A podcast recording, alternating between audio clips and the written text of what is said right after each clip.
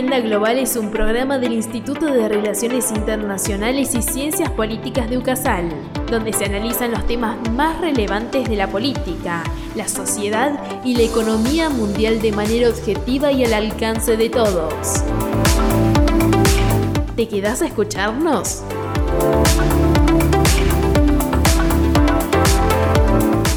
Bienvenido nuevamente a Agenda Global un programa del Instituto de Relaciones Internacionales y Ciencia Política de la Universidad Católica de Salta.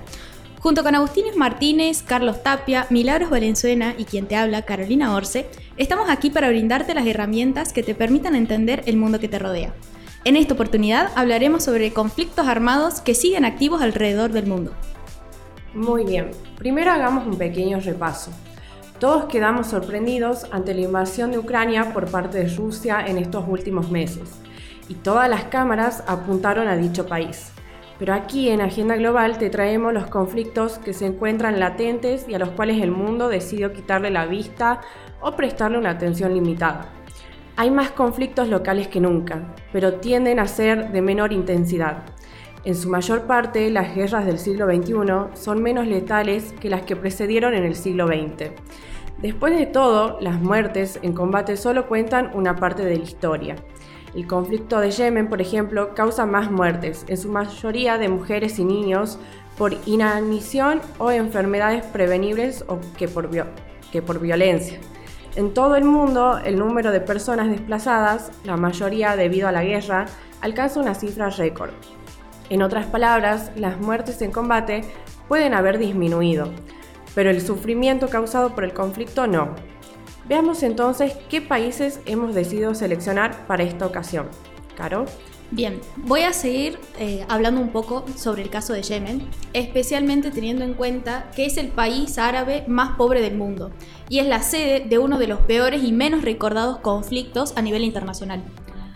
Yemen sintió los efectos de la primavera árabe, un movimiento del año 2011 que se extendió rápidamente por la península a través de las conocidas manifestaciones de jóvenes y trabajadores descontentos por la falta de representatividad y oportunidades, un presidente que se sostuvo durante un periodo prolongado de tiempo en el poder, en este caso su renuncia, colocando a su vice, y un supuesto periodo de transición hacia la vida democrática que fue de dos años en este caso, y terminó fracasando por la falta de diálogo e inclusión de actores sociales y políticos relevantes. El conflicto armado termina por desencadenarse en el 2015, luego de que grupos rebeldes hayan tomado la capital, Sanaa, y terminasen forzando a Adi, el vicepresidente, al exilio, quien a su vez solicitó apoyo internacional y conformó un gobierno paralelo en la ciudad de Adén, creándose de esta manera dos polos de poder. Los puntos que vuelven todavía más complejo al conflicto son el hecho de que este país tenga una salida al Golfo de Adén, donde operan grupos traficantes de gran, de gran escala, salida al Mar Rojo con aguas controladas por piratas y cercanía a países sumamente inestables como Somalia, Eritrea o Djibouti. O sea, no es el barrio más pacífico de todos. Considerando el clima de total inestabilidad, la pregunta es, ¿de verdad se espera que tenga instituciones políticas fuertes que puedan controlar el territorio nacional? Por eso mismo, el noroeste lo dominan los hutíes, en el centro el grupo terrorista Al-Qaeda, y al sur pequeños grupos separatistas, siendo que el gobierno solo puede controlar tres franjas territoriales que encima ni siquiera coinciden en proximidad. Y desde la óptica regional, la situación en el país terminó por generar las condiciones propias de una guerra fría islámica, puesto que aquí se enfrentan de manera indirecta tanto Arabia Saudita como Irán, ambos financiando para poder obtener la tan deseada hegemonía en la zona. Las últimas informaciones que se tienen sobre la situación en Yemen giran en torno a una tregua de dos meses que buscaba justamente coincidir con el inicio del sagrado mes del Ramadán. Sin embargo, la falta de interés de los medios internacionales en cubrir la evolución de los acontecimientos no nos permite tener mayores datos sobre los resultados. Es así, Caro, y hablando de falta de interés de los medios internacionales, tenemos un caso compartido, Etiopía y el avance del terrorismo islámico en África. En principio, la guerra de Etiopía, que estalló en noviembre de 2020, ha dejado a 900.000 personas muriendo de hambre, según estimaciones del gobierno de los Estados Unidos. Los rebeldes que luchan en el país dicen que más de 9 millones de etíopes necesitan algún tipo de ayuda alimentaria. El conflicto es uno de los más brutales del mundo actual, con informes de asesinatos de civiles y violaciones masivas según Amnistía Internacional. La base eh, es una disputa entre diferentes etnias que llevan casi 30 años intentando convivir. Es decir, desde 1994 Etiopía tiene un sistema de gobierno federal, a veces llamado federalismo étnico, en el que cada una de las 10 regiones del país está controlada por diferentes grupos de estas tribus o etnias diferentes. Una de estas eh, etnias o tribus es la región, eh, es la dominada en, en la región de Tigray, controlada por un partido político llamado Frente Popular de Liberación del Tigray que está integrado por personas de dicha etnia. Y este frente lideraba una coalición de cuatro partidos que gobernó Etiopía desde 1991.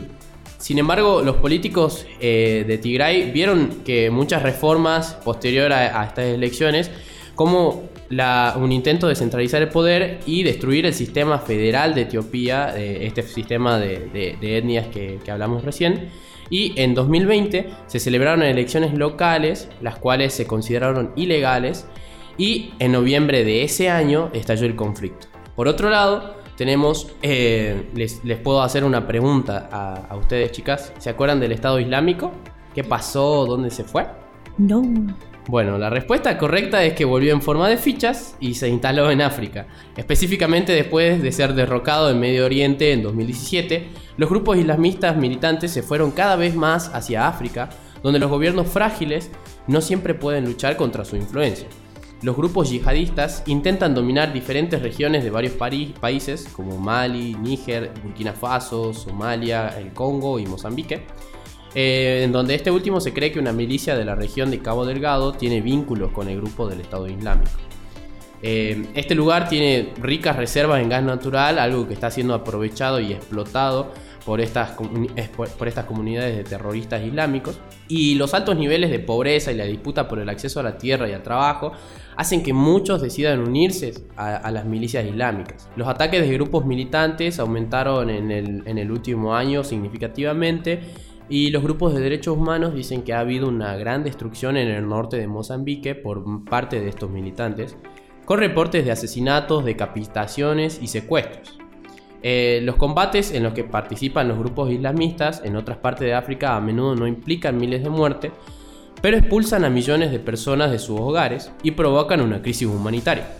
Pero esta no es la única crisis, ¿no es cierto, Agus? Lamentable no, Charlie. Lamentablemente no, Charlie.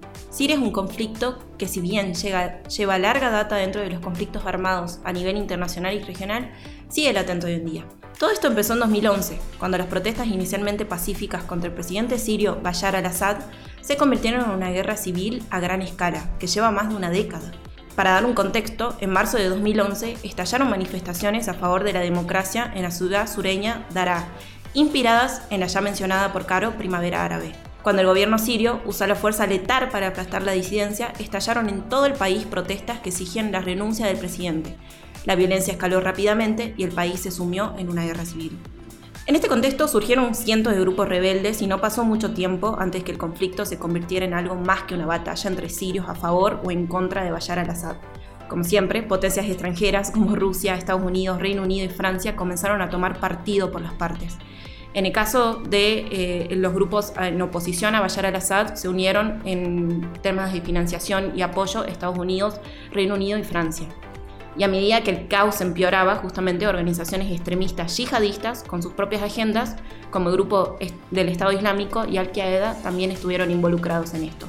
Mientras tanto, el país que tomó Rusia, junto con países como Irán, eh, fue de brindar apoyo logístico y militar al gobierno de Bashar al-Assad para mantenerlo en poder convirtiéndose este conflicto en otro escenario para la Guerra Fría regional en Medio Oriente. El conflicto, hoy al día de hoy, es uno de los más sangrientos del planeta en los últimos años. Al día de hoy dejó más de 380.000 muertos, arrasó ciudades e involucró a otros países. Más de 200.000 personas están desaparecidas y se presume que también murieron. Más de 2 millones de personas sufrieron algún tipo de lesión.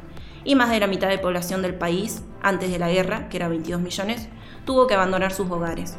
Muchos todavía están dentro del país, pero Líbano, Jordania y Turquía recibieron a la mayoría de los refugiados.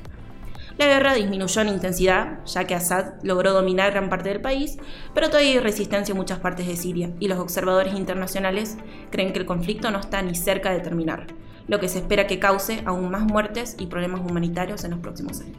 Bueno, y pasamos por las tres claves de la temática. Muy bien, ahora para ir cerrando les traemos el segmento de tres claves, en donde vamos a resumir los puntos más importantes del tema de hoy. La primera clave es que más allá de, de lo que es tendencia y los procesos que se viven en la actualidad son importantes, no debemos dejar de lado aquellos que tengan menor resonancia o menos cobertura o importancia política. Por otro lado, tenemos que los conflictos que se desarrollan y tienden a extenderse durante los años se vuelven más complejos y conllevan cada vez más intereses y más actores. A la hora de analizarlos siempre se debe ver en amplitud y no solo guiarse por cuestiones coyunturales del momento. Y por último, le dejamos una paradoja. La guerra es algo a lo que no hemos encontrado soluciones desde el inicio de los tiempos si se quiere.